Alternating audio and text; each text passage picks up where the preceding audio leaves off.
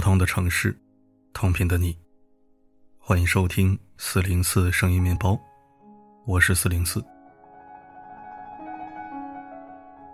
又一起跳车事件发生了。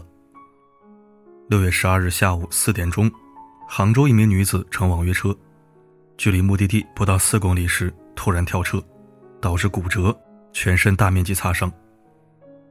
被报上热搜后，引发了无数猜想。为什么女孩会突然跳车？车内就司机和她，是不是遭遇了什么事情，才冒着生命危险跳下来？在受伤女士的描述中，司机从她上车就搭讪，还盯着自己看，行车过程中更是两次偏航。事发之后，女子微博曝光，更让人感觉司机的行为不合常理，而网约车平台的做法也不合法合规。难道是车内发生了什么事情？让女子不得不跳车自保吗？舆论甚嚣尘上，双方各执一词。经过一段时间的发酵，公安、交通等部门的调查取证，事情终于有了定论。杭州富阳区政府官微发布的通报内容过长，我们可以简化成以下几点：一、首汽约车平台司机张某接到女子高某订单；二、车辆两次偏航，高某第一次提醒。司机掉头按导航行驶，高某第二次提醒，司机表示路线没错，继续行驶。这里值得一提的是，司机是本地人，对路况很熟，他选择的路线是新开通的较近的路线。第三，要求被拒绝，高某从后座打开车门，随后跳车受伤，司机发现后立即停车报警。第四，根据车内录音。司机和高某之间对车辆不按导航行驶有短暂交流，但没有明显的争执等异常情况。调查组取证结果也并没有发现司机有违法犯罪的意图。真相大白后，舆论出现两边倒。有人说，在下午四点的主城区人来人往，女子反应过度，被迫害妄想症。也有人说，司机偏航本就让人害怕，跳车是为了自保。我无意站在任何一方，但这场本可避免的事件所带来的反思，远远多于追究责任本身。司机有图谋不轨吗？车内录音、行车记录仪证明他排除了嫌疑。女子的导航路线第二次偏航时本该左转，结果司机直行。而高德地图给出的三条路线，司机走的路线是最优的，更快也更近。他说司机搭讪。在他发微博长文的时候，搭讪的内容是司机对于女保安的好奇。女孩自己也承认，司机并没有出格的语言。从显示的种种来看，司机应该没有加害意图。女孩警惕心重有错吗？当然没有。独自乘坐网约车，精神高度紧张，司机偏航让她感到恐惧，想必和网约车相关的恶性事件他看的比较多。站在自己的立场，他们谁都没有错。在司机看来，他按照自己熟悉的路线走，既缩短了路程，又节省了时间，为什么不行？在女子看来，我对路线不熟悉，按照导航走总没错。结果司机不但偏航，还没有听他的诉求，极度紧张让他放大了司机的一举一动。司机打量自己的样子，意图搭讪的样子。越发印证了司机的别有用心，带着司机可能是潜在罪犯的预设立场，他从要求被拒绝到跳车几乎没有犹豫。在官方通报中，这个时间仅仅只有数秒。短短数秒，两个当事人平静的生活被打破，被推上舆论的风口浪尖。它也被称为“货拉拉事件”的二点零版本。在货拉拉事件中。同样是独身女孩，面对司机偏航，彼此之间交流不顺畅，带着对方就是贪财好色的偏见，一个女孩选择跳车，生命戛然而止。你看这两件事是不是如出一辙？几句话就能解决的事情，却因为心中的不信任，早早给对方定了性。他就是无理取闹，他就是图谋不轨，带着这样的情绪，认定对方就是这样的人。去关注支撑自己想法的蛛丝马迹，才酿成最后的悲剧。若从一开始放下心中的成见，心平气和的沟通，事故根本不会发生。这也无时无刻不在警示，别在一开始就用自己的立场去给事情定性。同样的事儿还有很多。女大学生陈某和同伴放假回家，乘坐网约车去机场。车辆行驶途中，同行几人都表现出困意，其中一名同伴还睡着了。胆小的陈某十分慌张，他怀疑司机下了迷药。随后，陈某掏出防身的水果刀，要求司机停车报警。在这个过程当中，他的刀划伤了司机的脖子，司机随即报警。调查结果，司机自然是清白的，陈某的指控并不成立。据调查，陈某是第一次到外地上学，内心缺乏安全感。出发前一天，他的手机、钱包就被抢了，所以精神更为紧绷。从上车起，他对司机就有浓浓的戒备。在他眼中，司机随时可能对他们造成伤害，有潜在的威胁。所以，当他们开始犯困时，他第一想法就是司机搞的鬼。有一个法律名词叫“假想防卫”，意思是误以为别人正在侵害自己，所以去攻击他人。陈某的行为就属于这个范畴。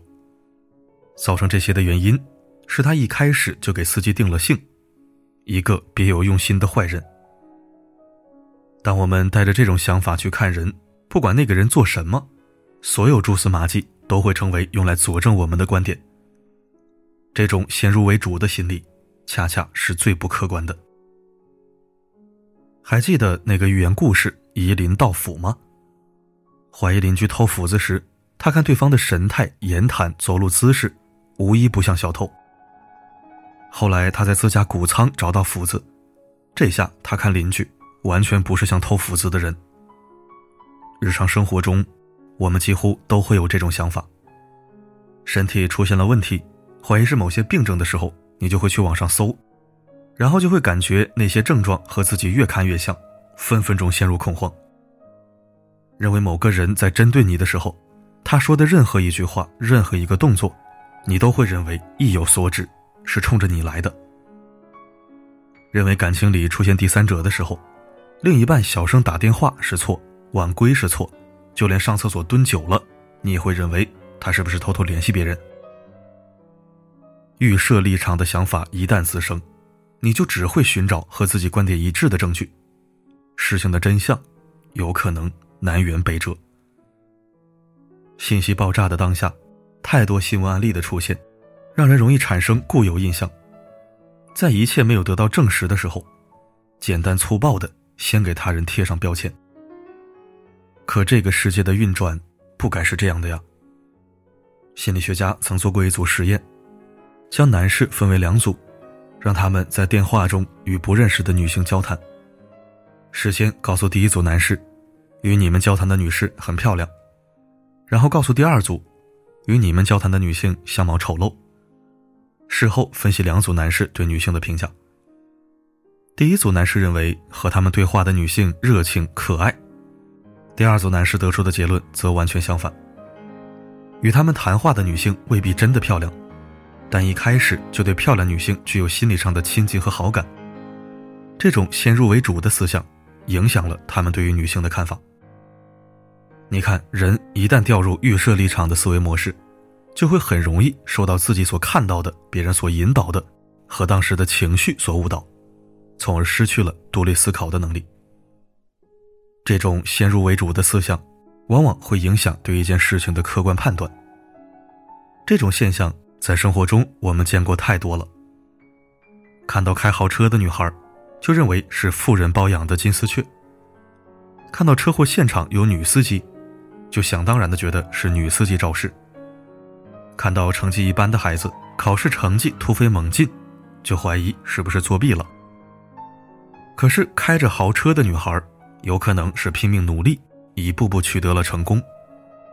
车祸现场的女司机，有可能是正常行驶被别人撞了。成绩一般的孩子，也可能是点灯熬油的学习才获得了好成绩。当我们只相信自己的判断，带着偏见去看待人和事，往往得不出最正确的结论。你所看到的、听到的，全是自己想看的、支持你观点的。久而久之，一切不符合你预设的客观信息，都会被摒除在外。你无法接受别的意见和可能性，只相信自己坚信的东西。你看看家族群里，长辈们群发的那些文章和视频，在年轻人看来是无稽之谈，可长辈们深信不疑。一旦你提出疑问，反而遭到白眼和斥责，因为他们打心底相信那些医学常识，对于不同的意见根本就不能接受。而为了支撑自己的观点，他们会不断的寻求类似的证据。这样下去，最大的坏处就是你会困在信息茧房，变得更狭隘、更闭塞。这，才是最值得我们警惕的。兼听则明，偏信则暗。你如何看世界，就会得到怎样的回馈。情绪和偏见，终究如一叶障目，难以抵达真实。唯有意识到自己思维上的刻板印象，放下偏见，才能看到一个更真实的世界。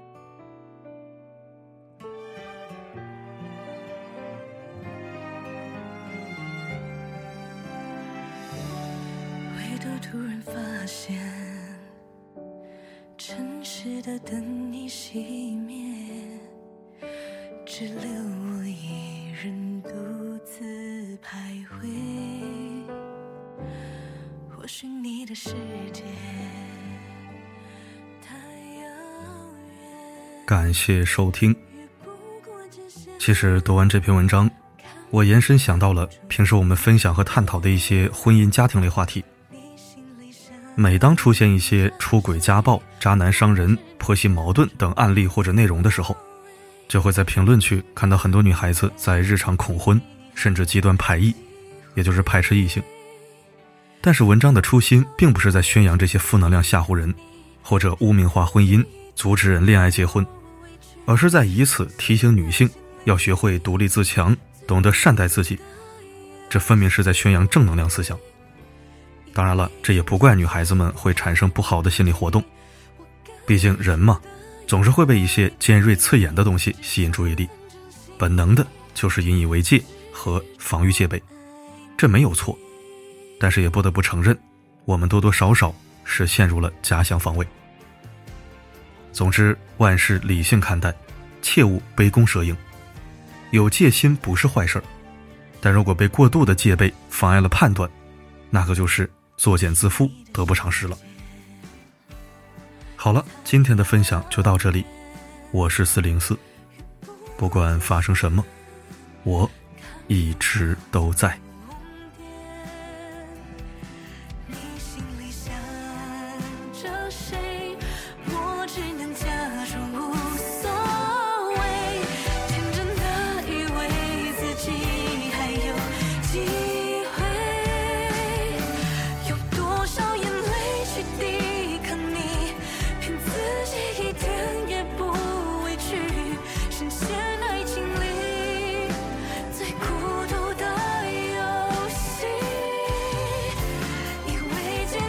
打不开你己，我甘愿输得一败涂地，至少曾真心。